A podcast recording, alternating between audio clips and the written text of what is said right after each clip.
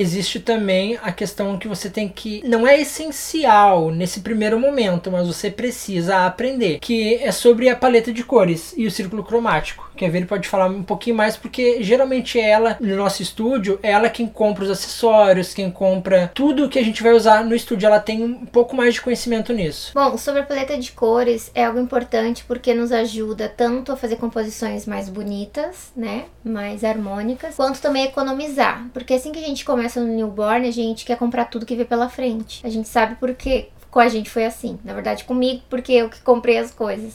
Então, tudo que eu via, eu achava o máximo, eu queria comprar. Só que daí a gente, na realidade, começa a perceber que, na prática, a gente sempre tem aquelas coisas que a gente usa mais. E algumas uhum. coisas que nem nunca foram usadas. Até hoje, né? A gente tem coisas que a gente nem usou nem ainda. que a gente nem usou e que provavelmente nem vai usar e que a gente acaba doando, se desfazendo, enfim, ou usando para outra coisa, de repente para acompanhamento, se, uhum. se é possível e tal, Isso. se é um, um, pelo, um pano, enfim. Uh, então, se você conhece as cores, como que funciona, quais são as cores complementares, as que se combinam, todo esse lance de cor que não serve só para fotografia uhum. newborn, que nós utilizamos também na maquiagem, por exemplo, uhum. na pintura, Isso. decoração de ambientes, enfim. Se você sabe como funciona o círculo cromático, como que funciona as cores entre si, si, então você consegue fazer uma composição mais legal e comprar, comprar acessórios que combinem, você já sabe, ah, esse aqui combina com tal cor, com tal cor, com tal cor.